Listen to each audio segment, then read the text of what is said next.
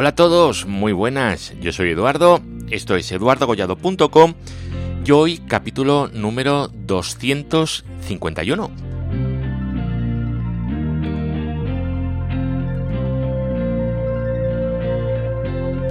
Hoy vamos a hablar un poquito de una cosa que ya tenía controlada desde el 2008, una cosa así, y que se estandarizó, salió la primera de las RFCs en el año 2009, pero bueno, luego fue pasando el tiempo y la dejé ahí en el cajón porque nunca se pudo implementar. Y ahora, por fin, parece que vamos a poder empezar a hacer algo ya con ello en producción. Y es eh, una cosa en la que en Tecnocrática le estamos dedicando pues un esfuerzo, ¿vale? Y me gustaría hablaros un poquito de, ello. Veréis, eh, vamos a hablar de BGP Flow Spec, que bueno, es un, es un mecanismo, ¿vale? que nos permite centralizar las políticas de control de tráfico. Nos permite controlar el tráfico, ¿vale? ¿Esto, ¿Esto qué es? Pues veréis, para casos de ataques, de denegación de servicio y todo este tipo de cosas, ¿verdad? Hay una cosa que es la más sencilla, que es eh, aplicar un black hole, que significa que todo el tráfico que vaya contra una dirección IP directamente se tira contra una IP que, no existe, básicamente, y ese tráfico desaparece, ya no lo tienes en tu red. Y lo que haces es eh, hacer un black hole remoto, ¿vale? Haces un disparador de black hole remoto que se llama y se lo dices a tus eh, proveedores de tránsito, de forma que ese tráfico a ti no te llega. Pero claro, el problema de eso es que tú estás tirando toda la dirección IP todo el tráfico que va contra la dirección IP en concreto.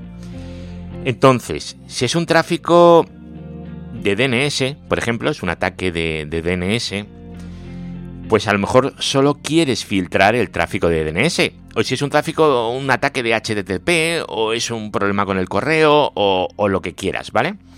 Pues eso puedes eh, limitarlo y eh, controlarlo utilizando FlowSpec. Pero ojo, FlowSpec no es una cosa maravillosa que haga todo esto, ¿vale? FlowSpec básicamente lo que es es el mecanismo para propagar toda esta información. Luego al final, lo que tú quieras hacer, si quieres limitar el tráfico, lo que sea, tienes que definirte un class map o un firewall o lo que te dé la gana. Tienes que tener algo en algún punto, ¿vale? Esto simplemente es para propagar esa información. O sea, cuando os hablen de Flow Spec, tampoco penséis que es una cosa milagrosa. Es eh, simplemente la, la capacidad que tienes de distribuir esa información por la red. Bueno, pues de eso es de lo que quiero hablar hoy un ratito aquí en el podcast. Así que si os queréis quedar un ratito conmigo, pues vamos allá. Yo voy a poner la intro, la del señor Estrada, que es cuando nos dice que empieza el podcast. Así que vamos para allá. Redes, hosting, tecnología, eduardocollado.com.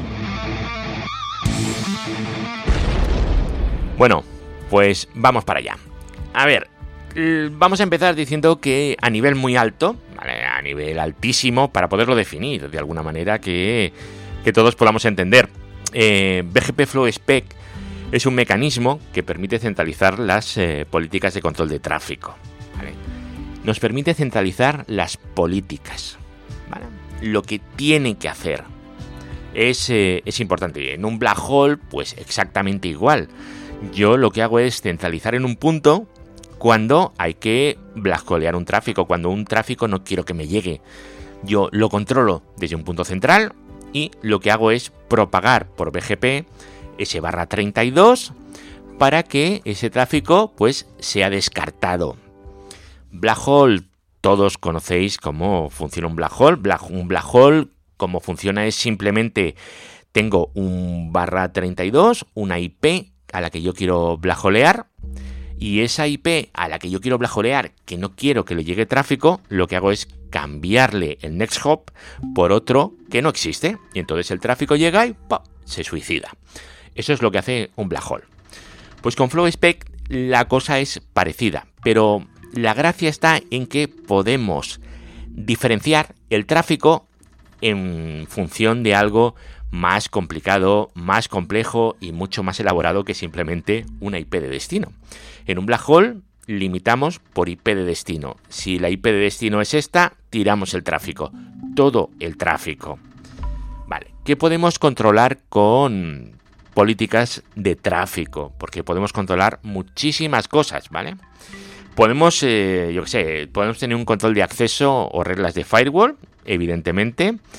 Eh, control de acceso, ACLs en Cisco, reglas de firewall en otras eh, tecnologías, ¿verdad? Podemos filtrar rutas. Claro que sí. Podemos decir, si me viene tráfico de tipo HTTP, pues yo lo que quiero es que el next hop para este tráfico sea este otro. Es decir, yo puedo tener mm, el, el, tráfico de HTTP separado del tráfico de SMTP, por ejemplo. Lo puedo tener separado y que vaya por rutas diferentes. Esto es algo que, que está muy bien, ¿vale? También puedo hacer un rate limit del tráfico, mm, pero no un rate limit de todo. Por ejemplo, quiero hacer un rate limit para el tráfico de DNS. Podría hacerlo sin ningún tipo de problema. También podría marcar, eh, hacer reglas en función del marcado de eh, del DSCP. Podría decir, si es tráfico de tipo tal, pues haz esto, o si no, haz esto otro. Como veis, la idea es bastante, bastante amplia y cubre muchísimo más de lo que sería un black hole que siempre ha sido una cosa maravillosa, ¿verdad? Pero claro, cuando lo comparas con esto es un miserable black hole, ¿no? Bueno, la idea es que en vez de configurar una regla de firewall en todos los dispositivos, o de tener un firewall enorme en, la frontera de la red, que se convierte en otro punto único de fallo, ¿vale? Tengamos la posibilidad de definir unas reglas que puedan ser distribuidas por toda la red y que sean distribuidas utilizando BGP, porque BGP es un protocolo pues que nos sirve para pasar por toda la red y ir pasando todo este tipo de información. Hace mucho tiempo eh, un amigo me comentó que había, se había programado un, un chat en BGP. Lo había hecho con communities. Pero bueno, podía haber programado un chat definiéndose unos tipos de mensajes de BGP, de intercambios, que sean diferentes, ¿verdad?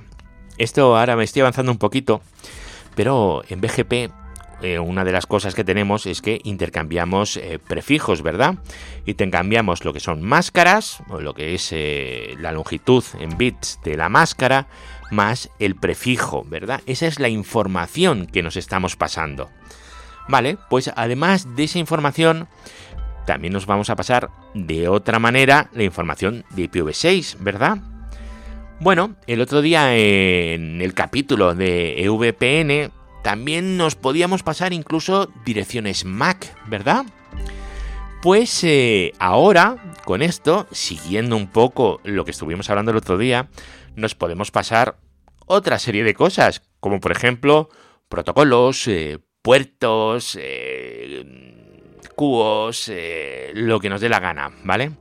Eh, flags de TCP, eh, fragmentaciones, en fin, podemos hacer un montón de cosas.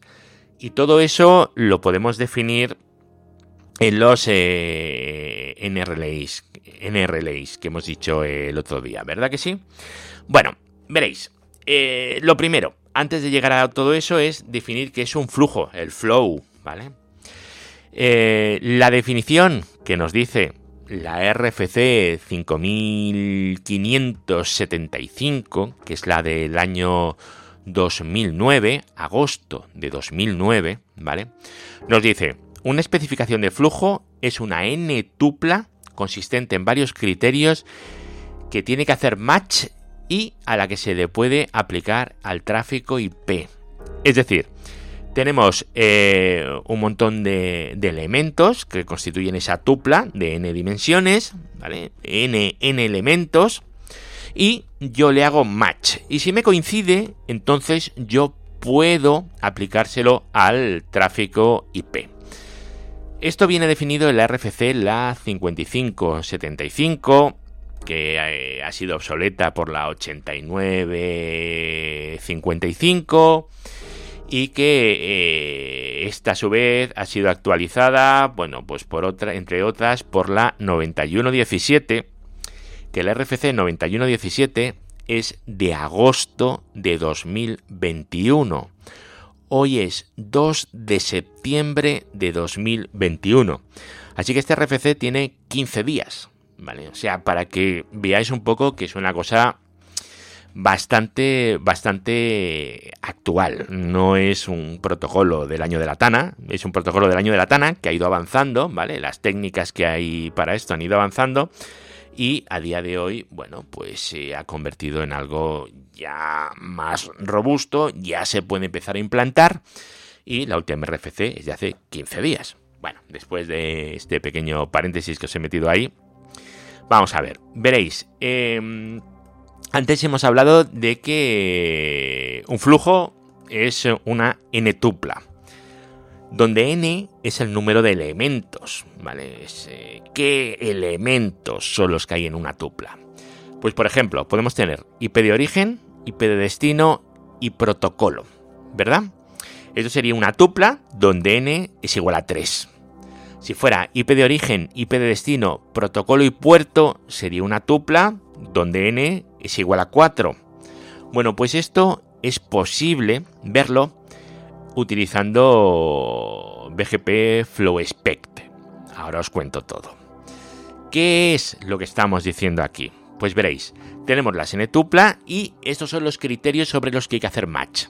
Si tenemos IP de origen, IP de destino y protocolo, significaría, por poner un ejemplo, eh, la IP de origen y la IP de destino y el protocolo imaginar que viene el 47 que es eh, el 47 es GRE, GRE, el protocolo 47.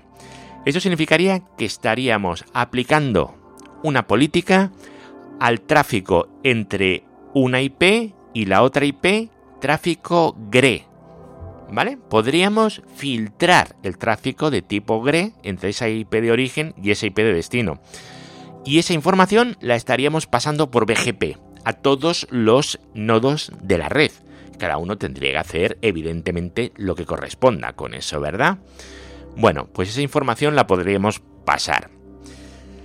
Eh, ¿Cómo se pasa esa información? Bueno, pues tenemos que definir los eh, NLRIs, ¿vale? Que es, eh, bueno, pues los, tipos de mensajes que se pasan, los Network Layer Reachability Information, la información que se intercambia y ese NRLI se intercambia pues con un AFI nuevo, un SAFI. El AFI es el Address Family Indicator, eh, el Address Family, ¿vale? Utilizando Address Family. Entonces, vamos a tener eh, un SAFI para Global Unicast y un SAFI pues para L3 eh, VPN Unicast. Es decir, vamos a tener un Family Address para tráfico de la tabla de rutas genérica y otro para qué? Pues para cuando estemos utilizando em, VPNs, VPNs, lo que hemos dicho antes, VRFs, ¿vale? Con lo cual ahí tenemos un par de ellos. Y luego, evidentemente, mm, tenemos el FlowSpec también para IP versión 4 y en IP versión 6, que tampoco es el mismo. No es lo mismo anunciar una IP versión 4 que una IP versión 6, evidentemente. Vale, ¿qué es lo que estamos viendo? Pues veréis, los mensajes que nos estamos pasando, los eh, NLRIs, tienen que ser pues por necesidad eh, muy, muy, muy flexibles. Se tienen que poder adaptar a lo que queramos. ¿Por qué? Pues porque hemos visto que podemos filtrar eh, un montón de cosas, IP de origen, IP de destino y protocolo, o IP origen, IP de destino, protocolo y puerto. Por ejemplo, podríamos decir que es el protocolo UDP puerto 53, es decir, lo que vaya entre este origen y este destino con UDP 53, es decir, DNS, o todo lo que venga desde este origen con protocolo UDP y puerto 53, o lo que vaya a, este destino, es decir, no tenemos por qué utilizar todas las opciones que tengamos, podemos utilizar las que queramos. De hecho, eh, cada uno de los componentes que, se utilizan en el NRI son, em, son opcionales, son todos eh, optativos, ninguno es obligatorio. Lo que sí que es necesario es al menos utilizar uno, porque si no estaríamos haciendo una actualización vacía. Sería como anunciar null, no, tendría sentido, ¿vale? Es lo único. Veréis, em, esto, lo bueno que tiene utilizar los eh, NRIs es que lo vamos a utilizar en BGP, evidentemente, y el BGP se distribuye muy bien, funciona de maravilla entre varios dominios, es decir, podríamos pasar información de una S a otro. Podríamos hacerlo, ¿vale? Y evidentemente esto se integra con las tablas de rutas de maravilla. Y luego además, eh, nuestros routers dependiendo de qué routers tengamos, evidentemente, pueden hacer todo esto por hardware, con lo cual el rendimiento es eh, muy, muy, muy bueno. A ver, ¿cuáles son los componentes del NRI que utilizamos para FlowSpec? Los componentes son las distintas opciones. Bueno, pues tenemos 12 tipos. El primero es el prefijo de destino, el rango al que va, la IP a la que va, ¿vale? Eh, puede ser rango IP, es lo mismo, ¿vale? El prefijo, si es un barra 32, en caso de IP versión 4, pues es el destino concreto, o, una red de destino, ¿vale? No tiene por qué ser solo un host. También el prefijo de origen, eh, ese es el tipo 2. El tipo 3 sería el protocolo IP, ya os he dicho, si es el 47 sería GRE, o yo que sé, ¿vale? Podríamos ver si es eh, tráfico de IPsec o lo que sea, ¿vale? Simplemente viéndolo eh, el, protocolo que está utilizando, ¿vale? El número, el número de protocolo. Esa sería el, tipo 3.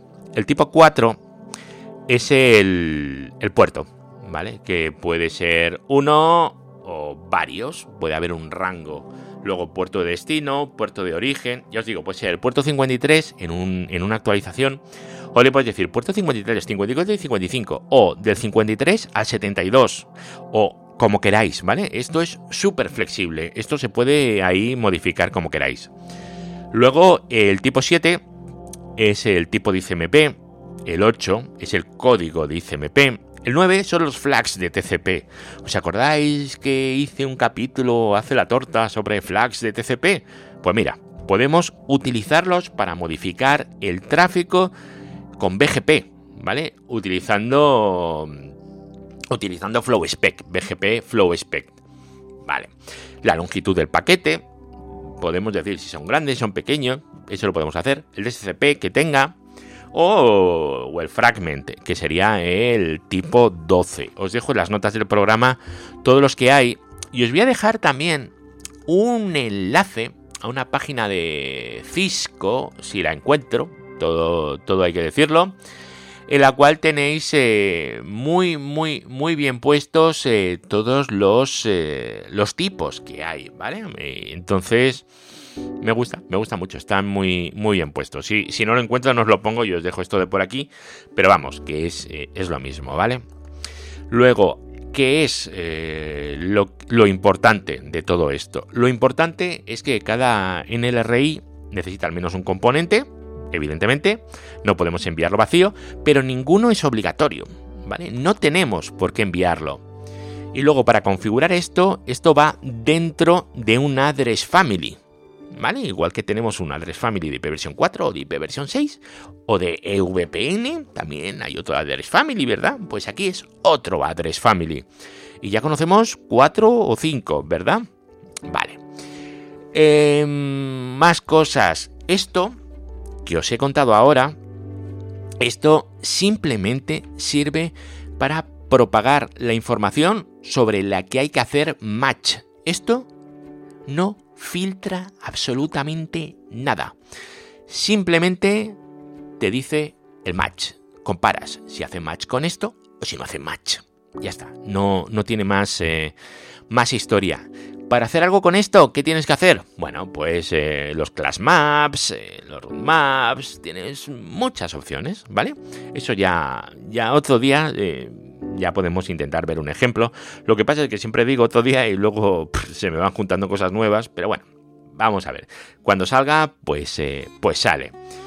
Class map es cuando quiero hacer algo en Cisco y, por ejemplo, quiero comparar el tráfico de tipo no sé qué, pues lo voy a hacer con un class map, ¿vale? Hago un class map de lo que sea y le digo match protocol TCP, ¿vale? Es decir, el class map lo llamo como quiera y le digo, mírame el tráfico TCP y ahora con el tráfico TCP pues hace esto. Pues el tráfico TCP es el tráfico que yo veo que porque me viene en el match que estoy haciendo con las actualizaciones de BGP Flow Spec. Es eh, esa la forma que tendríamos. Redes, hosting, tecnología, eduardocollado.com. Bueno, y con la tontería ya nos hemos ido a los 20 minutitos de rigor.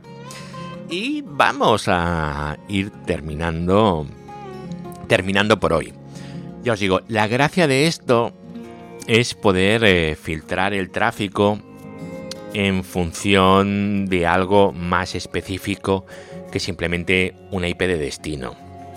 Porque está todo el mundo muy preocupado, bueno, todo el mundo no, hay gente que está muy preocupada con qué hacer para los ataques de denegación de servicio y este tipo de cosas. Entonces hay gente que te dice, es que si aplico un black hole, pues entonces lo que ocurre es que estoy tirando todo el tráfico y no me estoy quedando con el tráfico bueno. Bueno, pues aquí tienes otra opción para, para ir viendo si te interesa o si no te interesa. Ahora, ¿cómo se implementa esto? Bueno, eso es otra historia, ¿no? Y en cada fabricante o en cada tecnología pues se hará de una manera o se hará de otra manera. No se va a hacer igual en Cisco que en Juniper, que en Quagga o que en Microtik. Microtik no sé si esto lo hace, la verdad es que no, lo he mirado, pero sería un punto mirarlo. Así que nada, nos volveremos a escuchar cuando grabe el próximo, que últimamente parece que estoy cogiendo el ritmo de nuevo. Así que vamos a ir para allá y bienvenidos al nuevo curso.